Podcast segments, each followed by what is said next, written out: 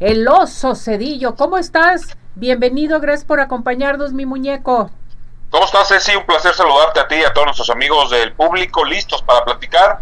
Una noticia mala hay para el mundo de la lucha libre que te estaré platicando. Pues adelante, te escuchamos. Vamos con la información deportiva. Perfecto.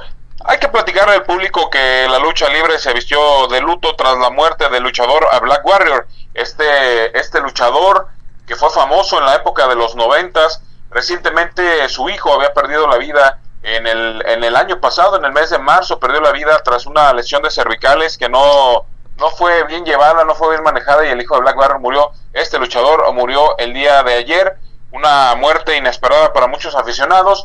Este luchador tuvo participación en las empresas más importantes, destacando en el Consejo Mundial de Lucha Libre, donde ganó la máscara de Bronco, donde logró los títulos mundiales de tercia eh, con tercias importantes como junto a su tío Blue Panther logró ese campeonato de tercias y que con ellos estaba el Dr. Wagner Jr., después lo haría con Atlantis y Mr. Niebla y también lo logró con Canek y el mismo Rayo de Jalisco, fue campeón mundial de peso completo de la NWA, igualmente de peso ligero de la NWA, semicompleto, logró muchos títulos dentro de la empresa. Su momento más importante se vivió cuando tuvo una rivalidad en el 2006 contra el Místico, este luchador enigmático que fue muy popular y perdió la máscara Black Warrior con este luchador.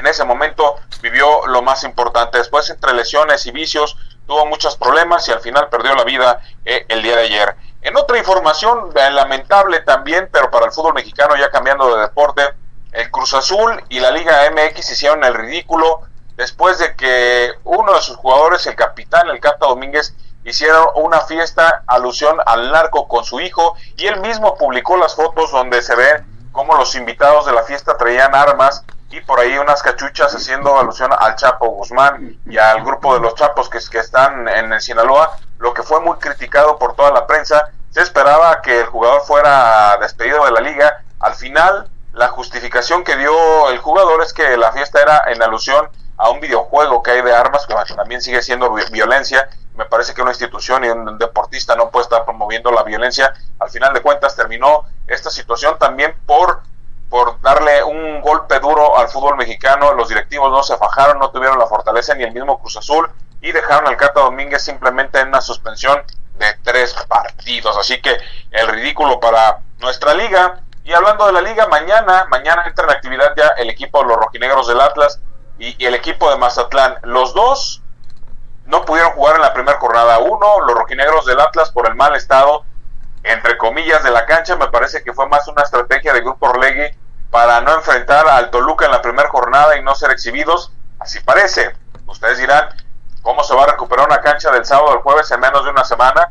Pues la liga los obligó, les dijo, ahora, a este se los perdonamos, pero la que sigue tienen que jugar y ahí dejamos la duda. Y el Mazatlán que no pudo tener actividad por los problemas que ya se han mencionado con el narcotráfico. Así que está todo lo que pasa dentro de la Liga MX y el viernes ya también el equipo del Guadalajara enfrentará al equipo de San Luis para jugar la jornada 2 de la Liga MX que no se puede ver. Perfecto, pues muy buena información mi muñeco, muchísimas gracias. Gracias y saludos para todos. Cuídate mucho, felicidades. Que estén muy bien, igualmente, hasta luego.